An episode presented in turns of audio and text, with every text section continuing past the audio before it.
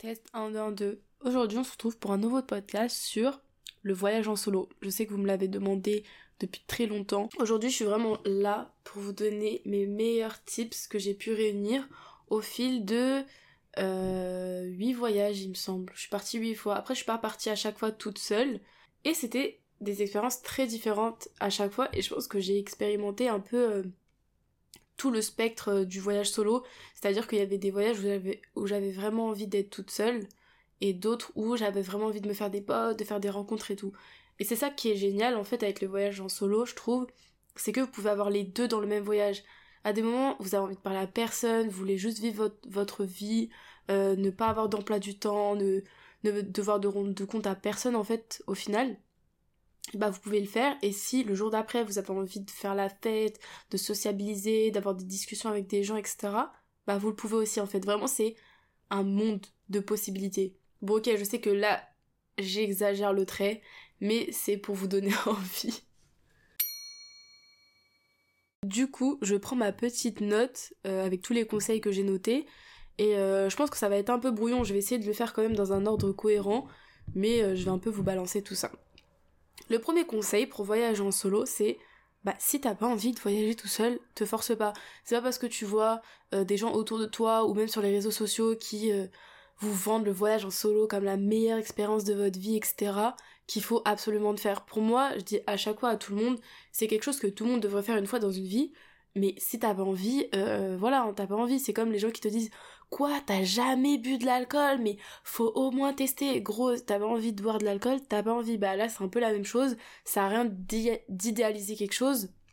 Surtout que bah tu partiras dans un mauvais mood, etc. Après voilà, si t'en as envie mais que t'as peur, tu sais que ça va te plaire mais t'as des appréhensions, c'est pas la même chose. Là, tu peux te pousser quand même. Mais voilà, si t'es quelqu'un qui aime toujours être entouré, etc.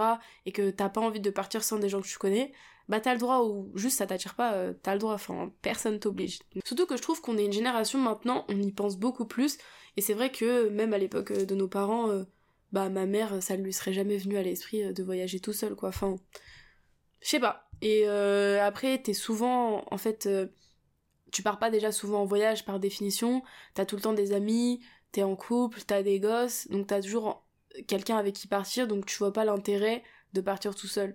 Donc c'est pour ça je trouve le moment dans la vingtaine, c'est le moment pour partir tout seul. Et souvent, on me demande, la première chose qu'on me demande c'est mais euh, t'as pas eu peur de partir euh, sans personne et, euh, et tu t'ennuies pas? Franchement c'est les, choses qui sont le plus revenues. Alors pour commencer, mon meilleur conseil ça serait de commencer déjà à faire des trucs en solo quand vous êtes dans votre propre ville. Perso, moi avant ça, ça faisait bien un an que bah j'allais faire du shopping tout seul, je vais aussi tout seul, je fais des balades toute seule, je mange toute seule. Donc j'étais habituée en fait à ma propre compagnie et bah, je vais pas vous mentir, au début c'est pas quelque chose qui m'est venu naturellement. C'est juste que euh, bah au bout d'un moment j'avais envie de faire des trucs mais il y avait personne qui était là et du coup je m'étais dit bah bah en fait euh, voilà c'est bon j'en ai marre d'attendre les gens donc je vais le faire tout seul et euh, pour vous donner un exemple, il y a des trucs que j'apprécie de faire tout seul et d'autres non en fait. Par exemple, je suis allée à un concert toute seule. Et d'ailleurs, c'était même pas vraiment toute seule parce que j'avais trouvé une meuf de Twitter, je l'avais rejoint dans la queue, elle était avec un pote et on avait passé euh, genre déjà tout le concert avant qui commence à discuter. Donc déjà ça c'était cool, je m'étais fait une pote. D'ailleurs, je l'ai ghost. Oh, autre story time bref, mais elle était très gentille. bon bref, tout ça pour dire que euh, au final, c'était j'avais personne que je connaissais en fait avec qui chanter mes meilleures chansons, ressentir la musique, etc et je me sentais vraiment seule euh, face à plein de monde. Et euh, par exemple, moi ça m'a jamais tenté d'aller en boîte solo, d'aller euh, dans des bars solo, un truc festif toute seule. Je trouve que je sais pas, c'est pas c'est pas quelque chose qui m'attire vraiment et je pense que ça attire pas beaucoup de monde et au-delà du fait de sentir seule, c'est souvent des endroits enfin en perso si je vais en boîte ou, dans un bar, bah je vais boire et je me sentirai pas safe en fait parce qu'il y aura personne pour veiller sur moi entre guillemets. Donc euh, faites ce que vous avez envie de faire tout seul, il y a des choses que vous allez apprécier, d'autres non. Euh, et il y a des choses qui, je trouve, qui prennent du temps à être appréciées. Par exemple, manger tout seul, c'était quelque chose que je supportais pas. Et je pense que ça nous vient des petits quand on est à la cantine et qu'on voit quelqu'un manger tout seul, on est en mode oh le pauvre, ou la honte et tout, alors que, ben, se trouve, euh, il a juste envie d'être solo, il est là, il lit, son petit livre, il a ses écouteurs, etc. En fait, c'est pas forcément quelqu'un à plaindre, mais c'est vrai qu'on a vraiment cette image dans notre société. Le fait de manger tout seul, c'est vraiment triste, alors que, bah non, en fait, genre, tu peux très bien manger tout seul et être heureux, et en, en avoir envie surtout. Donc voilà. Ensuite, je dirais, il faut écouter ses instincts, euh, niveau sécurité, mais ne pas être parano, mais quand même être éveillé en fait. Par exemple, ne pas dire que vous voyagez toute seule. Euh, toujours avoir euh, des numéros de sécurité. Je sais que je l'ai perso, je l'ai pas fait. Mais par exemple, je sais pas, ça dépend où vous partez, mais le numéro de l'ambassade française, le numéro de la police, des urgences, des applications. Je sais qu'il y a des applications par exemple où bah, vous êtes localisé à tout moment et vos potes savent où vous êtes ou si vous êtes dans un endroit, bah, vous prévenez quelqu'un et vous dites, bah, ok, je vais là. Euh, et quand tu rentres, tu renvoies un message. Enfin, si vous avez vraiment peur, vous pouvez quand même faire ce genre de choses. Et euh, vraiment s'écouter. Il y a des fois où tu le sens pas, en fait. Euh, par exemple, j'étais à Lisbonne. Au bout d'un moment, je raconterai ça dans un autre épisode de podcast avec toutes mes anecdotes de voyage et tous les gens que j'ai rencontrés. Et au bout d'un moment, j'ai rencontré un mec en fait, c'était un ancien serveur du resto où j'étais en train de manger. Du coup, il m'a conseillé sur la nourriture. On a parlé pendant deux heures. Et au bout d'un moment, il lançait un peu des perches en mode euh, euh, Ouais, mais si tu veux, je t'emmène. Parce que du coup, lui, il était à Lisbonne depuis longtemps. Mais de base, euh, il venait d'Amérique latine. Je vais pas dire de bêtises, je sais plus quel pays. Il me semble la Colombie. Mais bref. Du coup, bah, toute la discussion était en anglais, bien évidemment. Je n'allais pas parler espagnol. Mais il m'a dit euh, oui euh, bah, je connais plein d'endroits etc euh, je connais un endroit pour voir un beau coucher de soleil et tout si tu veux je t'emmène et tu vois moi je en mode oui oui oui machin et tout et après voilà moi j'ai dit que j'étais en auberge pas loin parce que je savais que c'était pas non plus quelqu'un de dangereux enfin je sais pas écouté mes instincts et alors que c'est pas bien tu vois normalement j'ai dit la première règle c'est de pas dire que t'es solo mais je juste dit que voilà j'étais en auberge de jeunesse et j'ai pas dit plus sur est-ce que j'avais des potes ou pas et du coup on a échangé nos insta et, euh, et en fait, euh, il insistait pour. Enfin, il insistait, je pense c'était de la. En vrai, de vrai, je pense que c'était de la bienveillance, mais il voulait me raccompagner jusqu'à mon auberge. Et là, pour moi, c'était le stop. Genre, même si. Franchement, c'est pas que je le sentais pas, mais franchement, j'avais pas envie de prendre le risque. Et du coup, j'étais en mode de, non, mais c'est bon, j'habite écouter et tout. Et lui, je pense qu'il voulait vraiment être serviable. Et euh, en mode, non, mais t'inquiète, ça me dérange pas et tout. Et euh, du coup, en fait, il a fait une pause clope.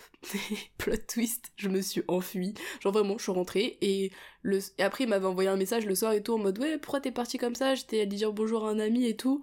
Je n'ai jamais répondu vraiment, histoire tellement triste. Euh, bon, je j'expliciterai un peu plus l'histoire dans l'autre podcast. Mais voilà. En soi, j'écoutais mes instincts. Ça me disait pas plus que ça euh, de d'aller avec lui tout seul, même dans un autre endroit en fait. Donc j'ai juste écouté mes instincts et je pense que c'est le meilleur à faire en fait. Vous, vous le sentez ou vous le sentez pas. Voilà.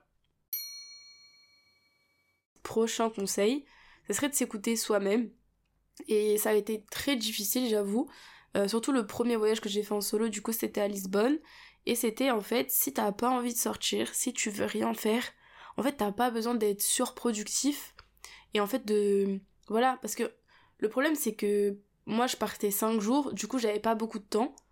Et euh, je me disais, ok, il faut que je fasse ça, ça, ça, faut que je rentabilise mon temps et tout. Sinon, en fait, tu te sens coupable et t'as l'impression que tu gâches ton temps et qu'en plus, c'est une chance d'être en voyage que d'autres n'ont pas et que tu gâches, entre guillemets, une chance. Alors que, en fait, pas du tout. Si t'as envie de passer une journée dans ton lit à l'hôtel, à regarder la télé et à bouffer des chips, ben en fait, tu peux. En fait, personne t'oblige. C'est vrai que c'était difficile de comprendre ça, ou des fois j'avais envie de faire des choses, etc. Mais je me forçais un peu, et franchement c'est mauvais. Vous n'avez pas besoin de faire 40 000 choses si vous avez juste envie de vous balader dans la ville, de rien faire de spécial, et si en rentrant de votre voyage vous n'avez pas visité tous les monuments connus, et que tout le monde te dit mais qu'est-ce que t'as fait? Ben hey, j'ai fait ce que j'avais envie de faire en fait. C'est tout. Franchement ça sert à rien de se sentir coupable. Et c'est ça le plus difficile. Parce que quand tu pars en voyage avec des gens, en fait, il y a tout le temps quelqu'un pour te pousser à faire un truc que t'as pas forcément envie de faire. Que des fois, genre, c'est bien que les personnes t'aient poussé parce que ça t'a fait faire des expériences. Mais des fois, en fait, t'as juste envie de t'écouter. Des fois, t'as envie de faire du shopping toute la journée ou de faire que des musées ou euh, au final de rien faire du tout. Et là, tu peux faire ce que tu veux. Si t'as envie de sortir le soir, tu peux. Si t'as envie de rentrer te coucher à 17h, tu peux. Et franchement, c'est ça qui est génial. Mais c'est difficile au début de s'écouter en fait. Ensuite, je trouve que ça permet de vraiment se sentir plus mature et autonome, de gagner confiance en soi et de prendre ses propres décisions. Parce que vraiment, avoir confiance en soi-même et de dire, ok, je suis capable de me gérer, s'il y a une urgence, je peux gérer ça, je suis assez responsable, c'est assez difficile, surtout que personnellement, moi je vis chez mes parents, euh, je m'occupe de rien. Et de faire ça, c'était bien parce que ça m'a permis de déjà apprendre à gérer un budget, de. Et même, enfin, bref, de me démerder au quotidien, quoi. C'est pas un conseil, mais c'est une raison. C'est avoir plein de story time. Genre, c'est incroyable. Le nombre de story time que j'ai. En fait, juste vraiment casser la routine aussi de se dire ok là je change d'environnement des fois t'en as besoin des fois pas forcément mais c'est juste que perso je suis une personne qui m'ennuie vite et qui me sent vite euh, piégée dans la routine que c'est un truc que je déteste du coup partir plein de fois en voyage et tout ça ça un peu ça pimenté ma vie.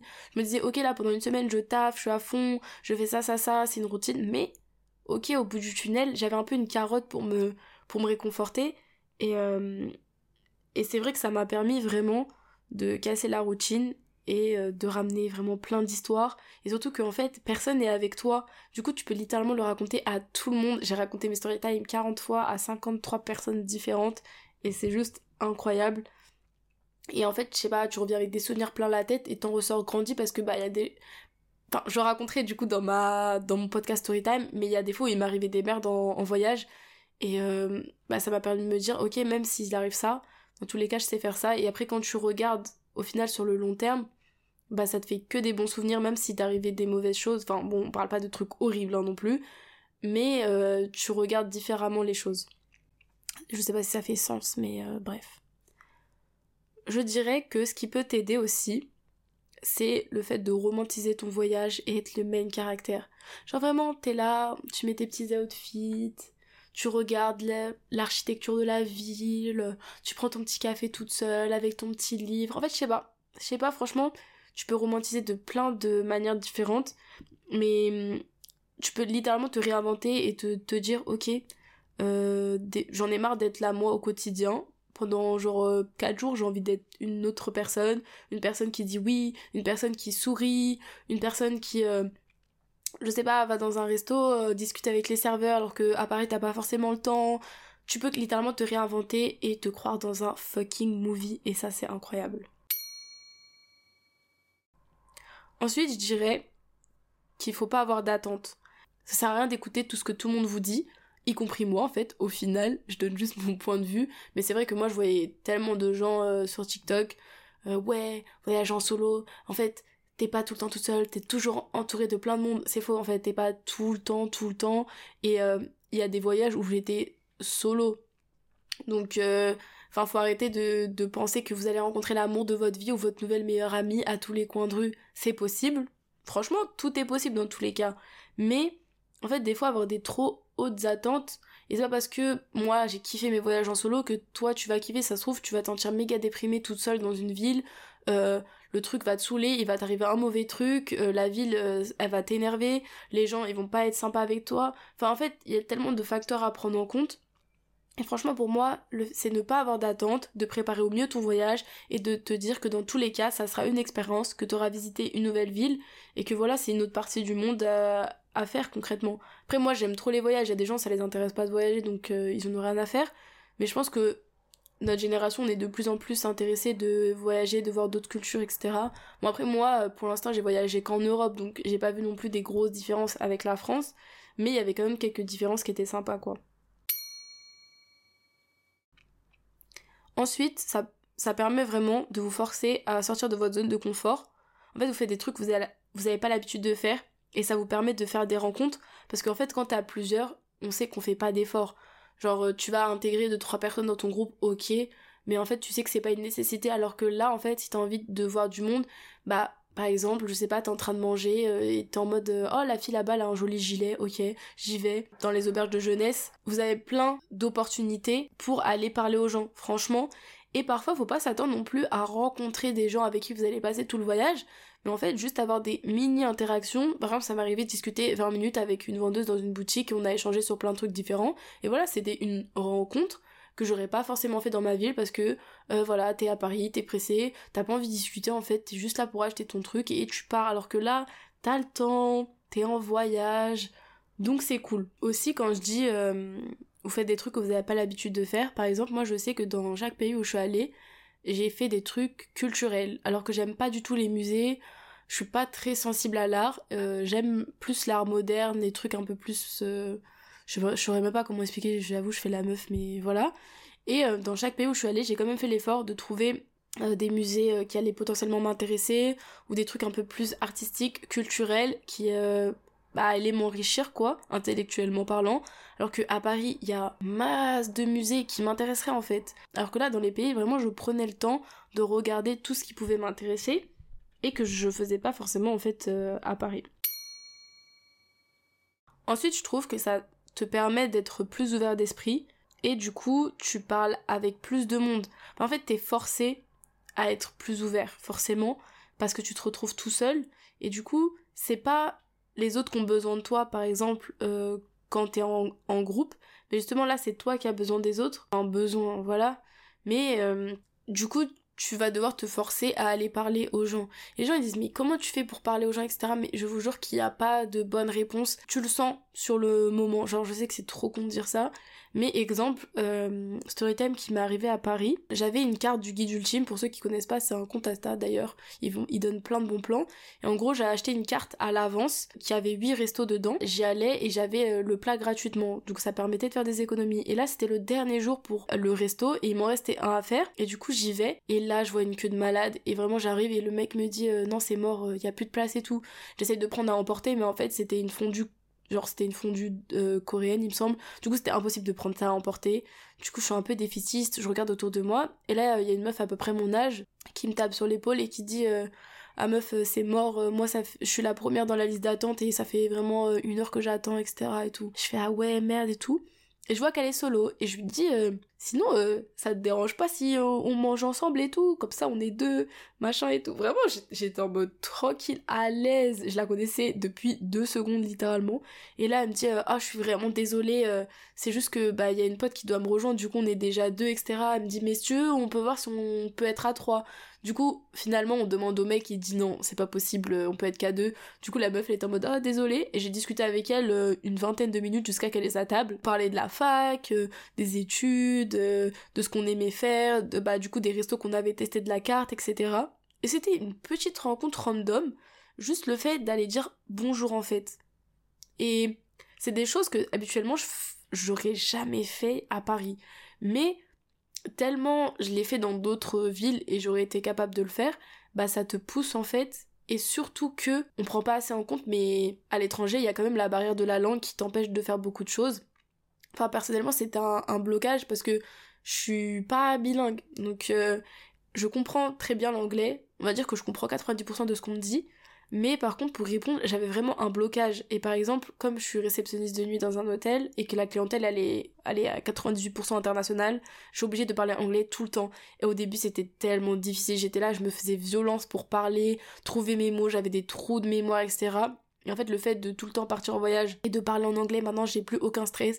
Et même quand je trouve pas mes mots, bah, je dis, oh, bah, je m'excuse et je dis, bah, excusez-moi, je trouve juste mes mots et voilà. C'est pas grave d'attendre une minute. Genre, je sais que une minute, c'est long mais personne ne vous en voudra. Par exemple, ça m'arrivait de taper des discussions de 3 heures en anglais alors que franchement, il y a un an, si on m'avait dit ça, j'aurais dit mais non, c'est pas possible, comment j'ai fait? C'est pas que j'avais peur, mais je sais pas, en fait, mon cerveau il devenait vide. Donc voilà, et pour parler un peu de la barrière de la langue, franchement, ne vous en faites pas parce que la plupart des gens que vous rencontrez en voyage, euh, c'est pas souvent leur langue maternelle en fait, l'anglais. Et même si c'est leur langue maternelle, justement, c'est bien parce que ça leur permet de te comprendre euh, même si tu dis pas les mots et la grammaire correcte. Et franchement, il y a jamais personne qui s'est moqué de moi, personne qui a été respectueux et personne qui n'a pas attendu. Justement, les gens, ils étaient super bienveillants. En plus, ça vous permet de vous améliorer en anglais, donc franchement, que demander de plus. Petit tip, c'est de faire une liste des endroits à aller sur Google Maps. Et moi, personnellement, ce que je faisais, c'est que j'en choisissais un le matin. Et euh, du coup, je sais pas, je décidais d'aller euh, manger le midi à un restaurant précis. Du coup, j'y allais. Et après, une fois que j'étais sur place, je regardais toutes les choses que j'avais enregistrées autour de moi et je les faisais une par une. Je disais, bon, ok, bah, je vais d'abord faire ça, après faire ça. En fait, ce qui est bien, c'est que t'es organisé, donc ça te permet de voir tout ce que t'avais été intéressé. Tu sais, genre, c'est pas, euh, tu sais, tu vas à un truc et tu sais plus aller, tu sais pas où aller, t'avais envie de manger un truc précis mais t'avais pas regardé avant, du coup, tu manges un truc que t'avais pas forcément envie de manger, ça te, ça te, ça te perturbe, quoi. Là, ce qui est bien, c'est que t'as pas non plus un itinéraire précis en tête. Franchement, je vous le dis, ça sert à rien de se faire une journée euh, comme si on était au collège et de faire un emploi du temps à la seconde près. Euh, franchement, laissez-vous le temps. Justement, c'est ça qui est bien c'est que vous avez littéralement tout Enfin, bon, vous restez pas mille ans non plus euh, en voyage, mais prenez le temps. Pour moi, c'est une mauvaise idée de faire un planning très précis parce que il suffit que vous changiez d'avis et que finalement vous avez pas envie de faire ce musée, bah en fait vous allez vous sentir coupable parce que vous l'avez pas fait, et que c'était sur votre liste et tout, etc. Perso, je trouve que c'était une bonne manière de faire, de tout enregistrer et de se dire, bah je sais que je vais pas tout faire dans cette liste, mais voilà, au moins c'est là, je sais ce que j'ai envie de faire, euh, du coup c'est cool. Petit tips, c'est que j'allais sur TikTok et euh, c'est là que j'ai trouvé toutes mes adresses, vraiment. Et c'est souvent des gens qui mettent euh, restaurant caché, petit restaurant traditionnel et tout. Et je sais que en Allemagne, j'ai fait plein de petits restos comme ça. Ou alors si j'avais envie de trouver un bon bar, bah je tapais bar. Enfin, franchement TikTok c'est devenu un nouveau moteur de recherche. Franchement c'est mieux que Google. Ensuite, je reviens au fait d'aller en auberge de jeunesse.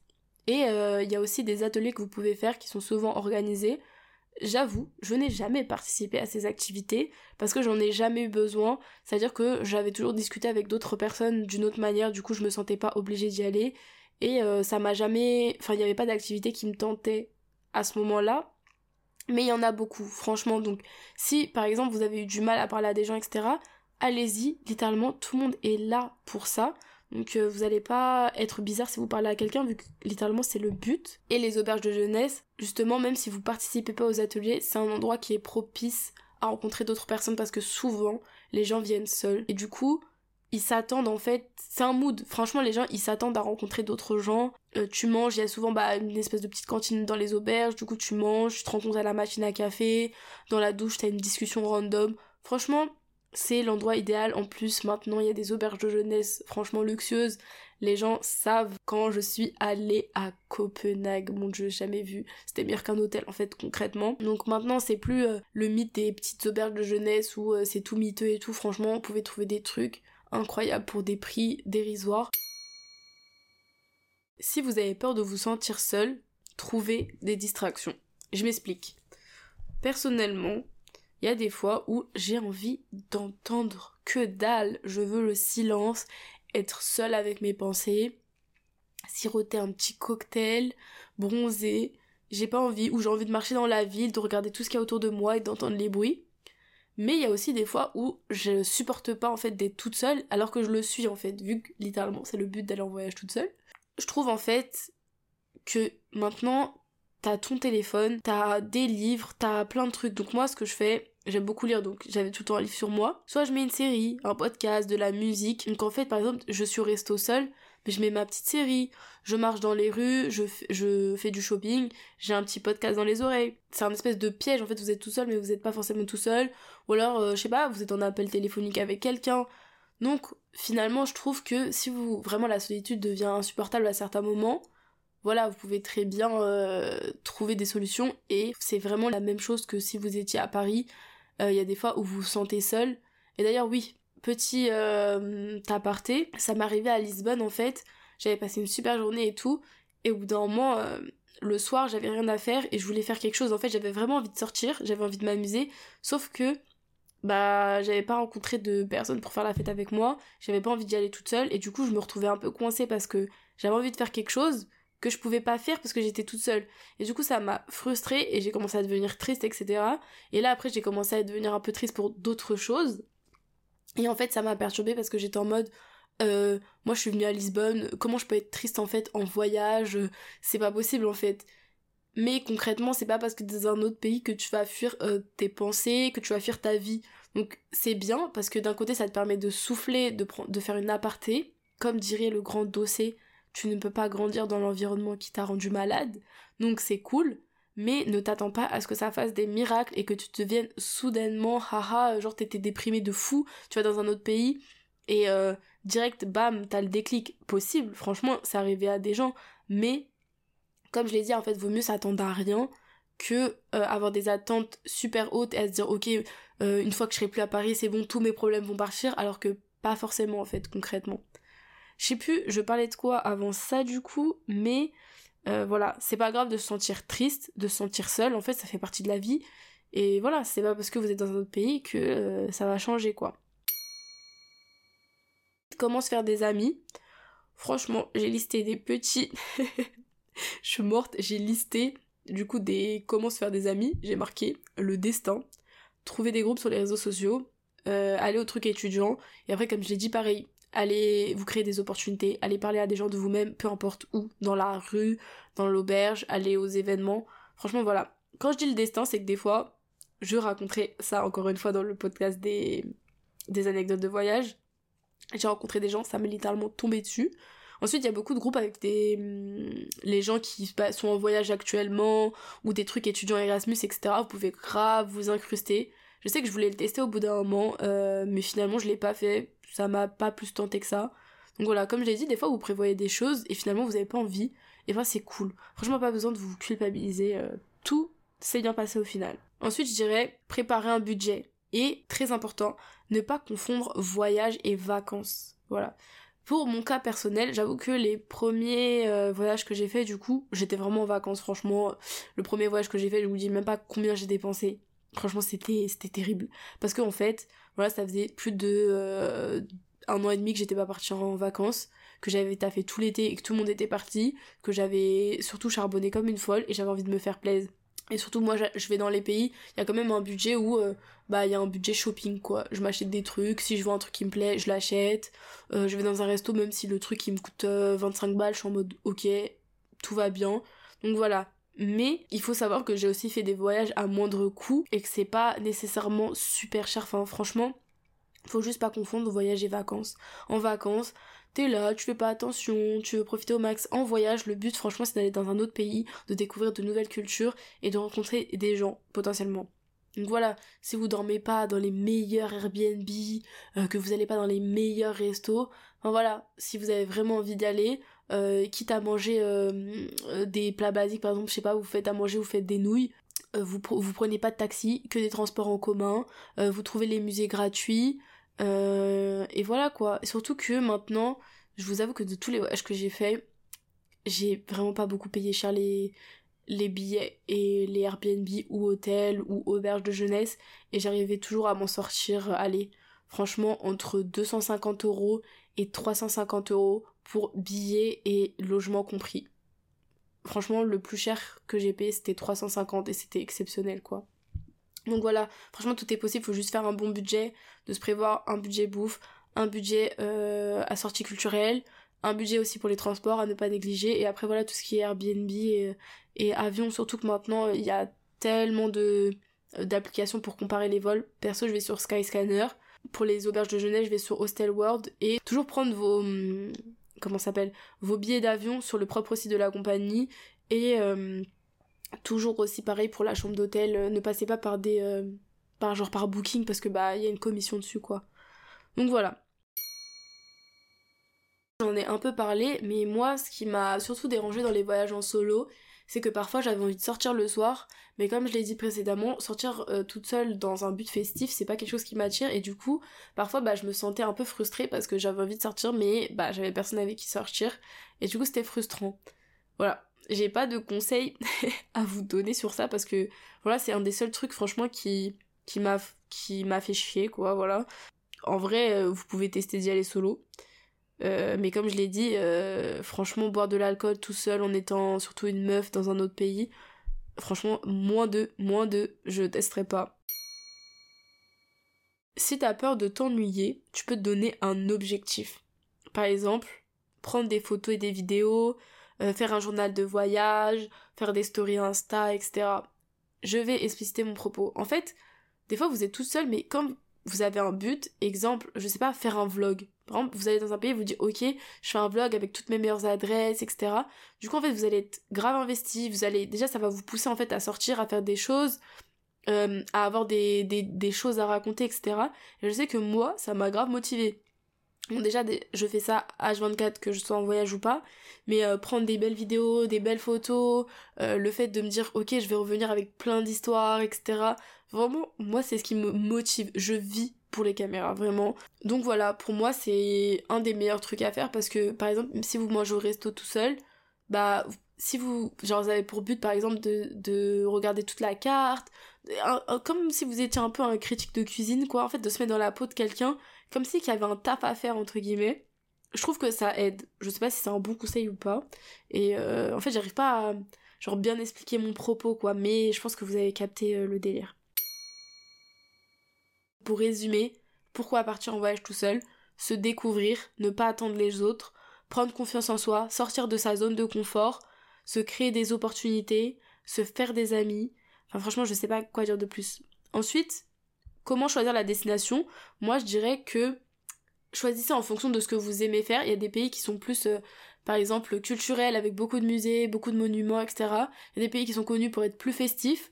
Euh, ou alors vous aimez plus quelque chose près de la mer et vous voulez vous prélasser au bord du soleil. C'est possible. Franchement, choisissez en fait en fonction de ce que vous aimez. Moi, je sais que j'ai fait un peu tout parce que euh, bah, je suis pas très regardante, j'aime un peu tout et je trouvais que c'était cool de changer. Et si je devais vous conseiller, Personnellement, je trouve que Lisbonne est une très bonne ville pour commencer à voyager en solo. Franchement, c'était mon premier et je regrette pas du tout. Ensuite, je dirais que Budapest aussi est pas mal. Et euh, Berlin. Berlin était cool, c'est juste que j'étais malade de fou là-bas, donc euh, j'ai pas pu expérimenter tout ce que je voulais faire. Mais ces trois villes, pour moi, elles, sont vraiment bien pour voyager toute seule. Et euh, surtout Lisbonne. Franchement, je resterai là-dessus. Parce que au-delà de ça, les gens ils sont avenants, euh, tout le monde se parle, personne trouve ça bizarre alors que si on te parle à Paris, limite tu trouves ça louche, t'es en mode mais pourquoi cette personne est gentille avec moi? Je ne comprends pas, va-t-il me voler mon sac? Genre vraiment, alors que t'es dans d'autres pays, les gens ils sont juste là en train de sourire, ils prennent leur temps, etc. Mais genre vraiment, ça c'est, j'allais dire c'est un choc culturel, ça va, il abuse pas, mais ça fait du bien.